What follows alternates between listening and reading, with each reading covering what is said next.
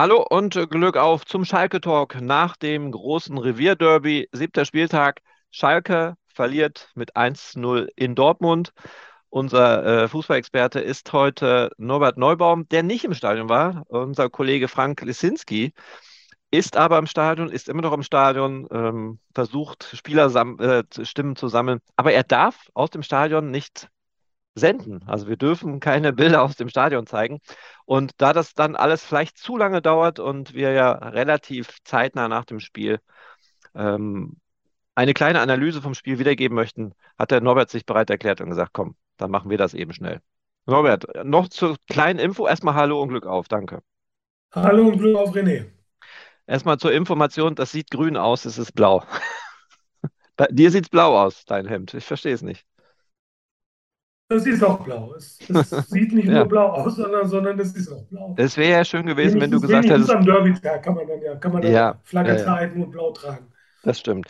Ja, Norbert, mir fällt es sehr, sehr schwer, ähm, so, ja, eine Analyse des Spiels wiederzugeben. War es jetzt schlecht? War es jetzt gut? Kann Schalke zufrieden sein? Natürlich mit einer Niederlage kann man nicht zufrieden sein, aber kann man zufrieden sein, dass man doch nicht so schlimm geschlagen wurde? Wie bewertest du denn das Spiel? Also um es auf den Punkt zu bringen, ähm, schon mal ein Versuch. Es war, denke ich, sicherlich kein Derby für die Geschichtsbücher. Hm. Ähm, das war im Grunde so mein Eindruck beim Zuschauen. Okay, ich habe es jetzt halt nur am, am, äh, am Bildschirm gesehen, aber, aber es war eigentlich ein, ein Bundesligaspiel zweier Mannschaften, bei der die eine ähm, äh, deutlich die Überhand hatte gegen eine Mannschaft, die äh, defensiv relativ lange stabil stand, aber insgesamt nach vorne dann doch, ja, dann doch zu wenig gemacht hat. Das muss man, das muss man dann, denke ich, einfach so zugeben, wenn wir dann wirklich mal die königsblaue Brille, die wir an so einem Derbytag ja vielleicht dann alle mal aufhaben, absetzen. Mhm. Dann, dann, muss man wahrscheinlich schon sagen, dass der, dass der Sieg da unterm Strich für den BVB auch in Ordnung ging. Schalke braucht sich aber nicht zu verstecken, braucht sich nicht zu schämen. Man musste diese Niederlage irgendwo einkalkulieren. Sie sind nicht, was ja auch schon passiert ist, sie sind nicht abgeschlachtet worden, um das mal so drastisch zu formulieren, haben sich ganz tapfer gehalten. Tor fiel erst in der 78. Minute. Mhm. So, also Mund abputzen, Derby verloren, aber trotzdem geht es weiter. Es geht weiter. Wir haben jetzt erstmal eine Länderspielpause, aber es geht dann auch noch gegen Augsburg weiter, die ja auch gepunktet haben. Ne? Also die, wo man eigentlich gedacht hat, ja, die spielen mit. Ähm, also heute haben sowieso, also Augsburg gegen Bayern. Hätte man eigentlich auch tippen können, oder? Das ist schon öfter mal eine Überraschung gelungen.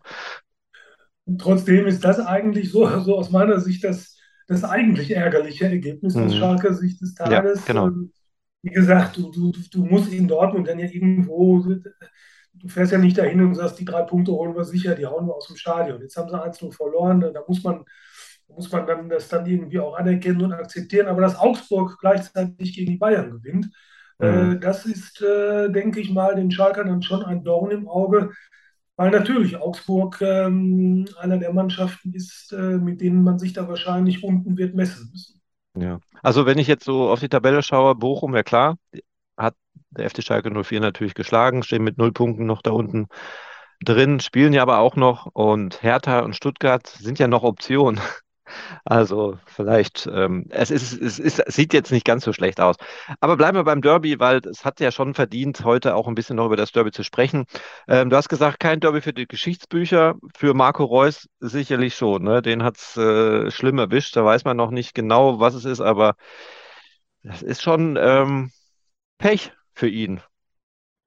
Gerade weil ja. wieder die WM ansteht, ne? Auch.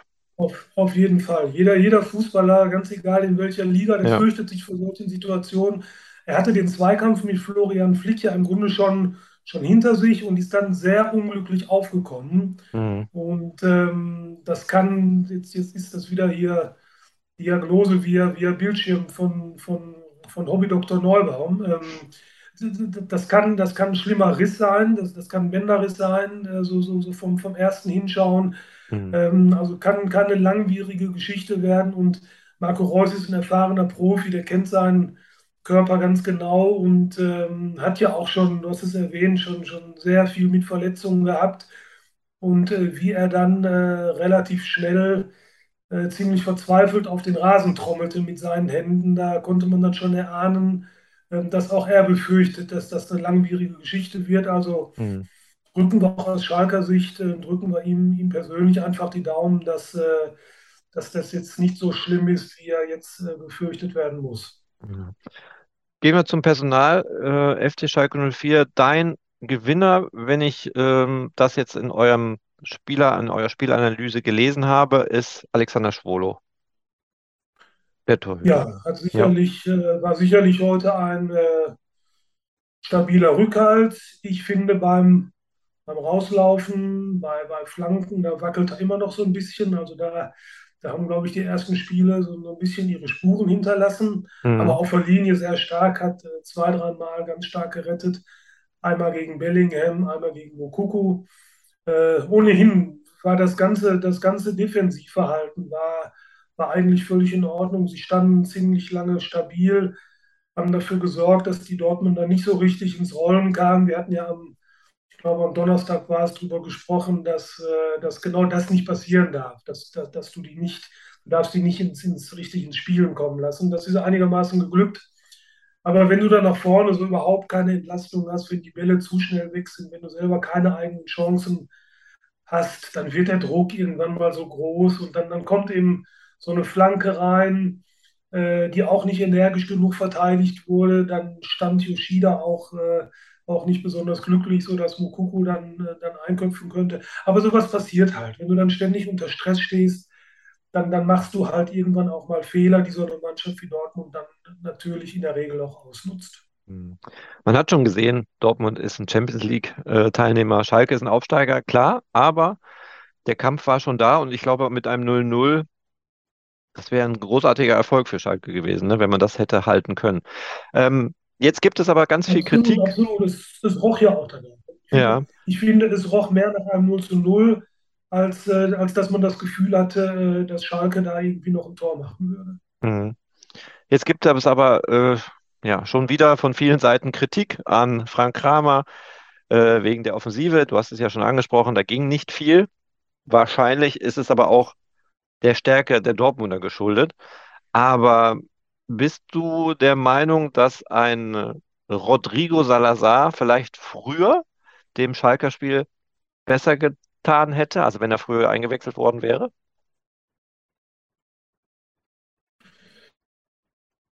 Naja, das ist ja eine Frage. Ich könnte jetzt schlau schwätzen und sagen, äh, mit Rodrigo Salazar wär, wären, sie, wären sie besser gewesen, ohne dass wir den Beweis jemals antreten können. Ich hatte insgeheim sogar damit gerechnet, dass Salazar von Beginn an spielt. Mhm. Weil Salazar ist natürlich von seinem Temperament her ein Spieler, der, der so ein Derby dann auch mal zumindest versucht, so ein bisschen, so ein bisschen aufzumischen. Ähm, nach seiner Einwechslung ist dann ja auch noch, ist ja auch noch ein bisschen was passiert. Ähm, Frank Kramer hat sich jetzt für die Startformation entschieden, die er auch gegen Bochum begonnen hatte. Mhm. Und ähm, das hätte ich als Trainer wahrscheinlich auch gemacht. Du willst ja, du willst ja auch nicht so viel dann, dann immer ändern. Du bist ja froh, dass du dann mal eine Mannschaft hast, die, die zumindest ein Spiel gewonnen hat. Es gab jetzt im Grunde auch keinen, keinen, keinen großen Grund, diese, diese Formation zu ändern. Aber im Nachhinein kann man das natürlich sagen, ohne dass Frank Kramer das Gegenteil beweisen kann. Natürlich ist, wünscht man sich so, so, ein, so ein Rodrigo Salazar, so, so ein Temperamentsbolzen, den wünscht man sich natürlich. Äh, in, in so einem Spiel. Aber er hätte dann ja wahrscheinlich Dominik Drexler äh, rausnehmen müssen, zumindest wenn, wenn man die Position eins zu eins getauscht hätte. Mhm. Und ich finde, der hat seine Sache in den vergangenen Wochen eigentlich auch ganz gut gemacht. Also äh, ist das für einen Trainer auch immer nicht ganz so leicht, dann da die richtige, die richtige Mischung zu finden. Aber unstrittig ist, dass es nach vorne insgesamt einfach viel zu wenig war. Mhm. Jetzt haben wir eine Länderspielpause. Ähm, glaubst du, dass dann doch diese Niederlage nagt oder glaubst du eher, dass die Mannschaft sagt, na meine Güte, das haben wir eigentlich ganz gut gemacht. Ein Florian Flick, Florian Flick, wie der sich vor dem Spiel präsentiert hat, ruhig abgeklärt, der war ja heute wirklich, das war ja nicht schlecht, was er da gemacht hat. Ne? Nehmen die das mit? Was glaubst du? Nein, ich denke schon. Also diese, ich kann mir nicht vorstellen, dass äh, diese Niederlage jetzt auf Schalke eine größere Panik oder eine, eine äh, größere Unsicherheit auslösen wird. Äh, Unzufriedenheit sicherlich, weil da war heute ein Punkt drin, wenn du, wenn du, ähm, wenn du, wenn du eine Viertelstunde noch überstehst, dann, dann nimmst du den Punkt mit. Ähm, und Dortmund hat heute nicht äh, die Sterne vom Himmel gespielt, das, das kann man auch nicht so sagen. Insofern bist du natürlich unzufrieden. Ähm, aber ich glaube nicht, dass, dass das jetzt die, die gigantischen negativen Auswirkungen haben wird. Das Spiel in Augsburg wäre von der Bedeutung her ohnehin äh, gleich groß geblieben. Ganz egal, ob du jetzt einen Punkt äh, hier heute geholt hättest oder nicht. Augsburg, Augsburg ist genau wie Bochum so ein Gegner, auch wenn die heute gewonnen haben jetzt gegen die Bayern, aber das ist, das ist Klassenkampf. Also da, äh, da musst du wieder ähm, 90 Minuten plus Nachspielzeit, da musst, da musst du brennen, da musst du da sein. Und äh, ich wünsche mir das dann fast noch ein bisschen mehr äh, als heute. Also so richtig, wenn ich ganz ehrlich bin, du hattest das ja am Donnerstag schon, schon so ein bisschen geahnt, so richtig dieses, ach, dieses, dieses letzte Derby-Fieber, dieses, hm. ah, dieses, dieses unbedingte Wollen, auch selber ein Tor zu erzielen, das hat mir dann unterm Strich äh, noch heute ein bisschen gefehlt. Wenn man es wieder also ein bisschen aus der rein psychologischen eigenen René Preuß Ansicht sieht, glaube ich, dass Schalke gegen Augsburg gewinnen wird, weil Augsburg kommt nach Gelsenkirchen mit breiter Brust, sagt, ach, die hauen wir weg, wir haben die Bayern weggehauen. Und Schalke hat, glaube ich, was Gutes heute mitgenommen, hat ein Revierderby mal erlebt, ne? weil alle, die auf dem Platz waren, kannten das ja in der Form nicht. Und ich glaube, die gehen da gestärkt in diese, äh, in diese Partie hinein. Aber es sind ja jetzt. Ja, ich habe hab gerade, hab gerade, ganz kurz, ich habe gerade gesagt in Augsburg. Ich meinte natürlich gegen Augsburg. Ja, ja. Äh, ich stimme dir aber zu. Und Schalke wird dann auch das Publikum wieder ja. volles Rohr im Rücken haben, denn ich glaube eigentlich nicht, dass diese Niederlage heute ähm, ja, dass das, äh, die, die Schalker Fans oder dass die Schalker Mannschaft die Fans jetzt irgendwie dadurch gegen sich, gegen sich aufgebracht hat. Ich denke, man ist realistisch genug einzuschätzen, dass, äh, dass da in Dortmund äh, schon wirklich alles hätte passen müssen, äh, um, um was mitzunehmen. Aber sie haben sich nicht hängen lassen. Sie haben tapfer gekämpft bis zum Schluss, hat nicht gereicht. Also neues Spiel, neues Glück. Dann zu Hause gegen Augsburg. Ja, ganz so ruhig wird es aber wahrscheinlich nicht sein, die Vorbereitung, weil dann doch viele schon wieder nach Frank Kramer schreien. Ne? Also kannst du das verstehen, dass sie jetzt ausgerechnet wieder an den Trainer gehen und sagen, ach, was hat er denn da für ein System gespielt oder hätte man nicht doch anders spielen können? Ja, ich kann das, ich kann das ein Stück weit verstehen, weil davon, davon lebt der Fußball ja auch, dass das ständig diskutiert wird. Äh, davon, davon, äh, davon lebt ja auch unser Job, wenn wir ganz ehrlich sind. Wir saugen solche, wir saugen solche Stimmungen ja auch auf und, und mhm. Schreiben dann drüber oder reden drüber oder wie auch immer.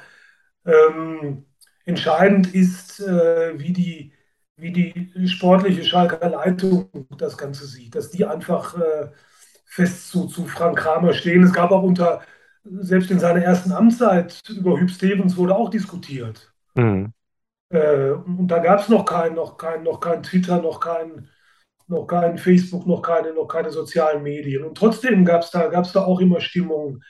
Ähm, da war aber völlig klar, da hat Rudi Assauer gesagt, äh, zwischen uns beiden passt dir kein Blatt Papier. Und da war, da war vollkommen klar, dass, dass sich diese Diskussion, ähm, diese, diese Proteste in Anführungsstrichen äh, auf, auf, äh, auf Fanniveau, auf Zuschauerniveau oder auf der Zuschauerebene bewegen würden, aber nicht äh, in die Chefetage reindringen würden. Und äh, ich kann mir eigentlich nicht vorstellen, dass nach einem 0 zu 1 im, im, im Revierderby, auch wenn das, das wird auch im Rufen Schröder und Peter Knebel nicht gefallen haben, dass, dass da nach vorne so relativ wenig kam. Aber ich weiß nicht, ob sie das dem Trainer in die Schuhe äh, schieben. Denn er wird nicht verboten haben, äh, den Ball auch mal ein bisschen länger in den eigenen Reihen zu halten, den Ball auch mal zielorientiert nach vorne zu spielen. Und er wird sicherlich nicht empfohlen haben, äh, vorne mit jedem Versuch, den man gestartet hat, im Grunde hängen zu bleiben. Ich bin mir nicht sicher, ob das, ob das dann am Trainer liegt. Hm. Zumal ich habe gelesen, ähm, Frank Kramer kann kein Derby spielen. Der hat, das habe ich auch kurz recherchiert, ich hoffe, das stimmt jetzt auch, äh, Kräuter führt als Trainer zweimal Nürnberg geschlagen. Ne? Und das ist ja auch ein richtiges Derby da unten. Ne? Also genau. er kann das, das schon. Hab ich, das habe ich, hab ich auch, muss ich gestehen, zufällig auf Sky erfahren. Ja. habe ich auch gar nicht gewusst. Ich weiß nicht, ob man die Derbys jetzt miteinander vergleichen kann, aber, aber sowas ist ja auch immer, meine Güte, also äh, kann kein Derby. Ähm, ich glaube, für, für den Dortmunder Trainer war es heute auch das erste Derby, wenn, äh, das erste Revier-Derby. So, was hätten die Dortmunder gesagt, wenn es nur 0 äh, ausgegangen wäre? Ja. Also, es, es, es, es, war heute nach vorne einfach zu wenig. Da werden sie weiter dran arbeiten müssen. Da müssen sie aber die ganze Saison schon drauf arbeiten. Das war auch nicht nur dran arbeiten, das war auch nicht nur heute so. Äh, das war vor der Saison klar. Schalke würde möglicherweise äh, nach hinten eine einigermaßen gute Figur machen. Aber sie würden oder sie könnten Probleme nach vorne kriegen. Und Frank Kramer wird sich natürlich jetzt was mit Rodrigo Salazar überlegen müssen. Denn äh, wenn er immer sagt, äh, dem fehlt die Frische, ähm, um ihn von Beginn an zu bringen, dann, dann, dann, muss man sich ja auch mal die Frage stellen, warum fehlt ihm die Frische? Äh, mhm. Oder müsste ein, so ein Trainerteam ist dann ja auch dafür da, um einem Spieler wieder diese Frische irgendwo, um ihn quasi wieder frisch, frisch zu machen, um, um ihm die Frische wieder, wieder beizubringen. Und das geht jetzt schon mehrere Wochen so. Am Anfang habe ich es immer auch noch verstanden. Ähm, der, der, Trainer sieht den Spieler jede Woche im Training, jeden Tag im Training. Wir sehen die maximal einmal oder zweimal in der Woche mhm. und erlauben uns dann ein Urteil darüber. Aber er sieht den Spieler jeden Tag, er spricht mit dem Spieler. Die haben Leistungsdaten, die haben medizinische Daten da. Also ich nehme Frank Kramer das ab mit der Frische. Aber es geht ja dann auch darum, diese alte Frische bei Salazar wiederherzustellen.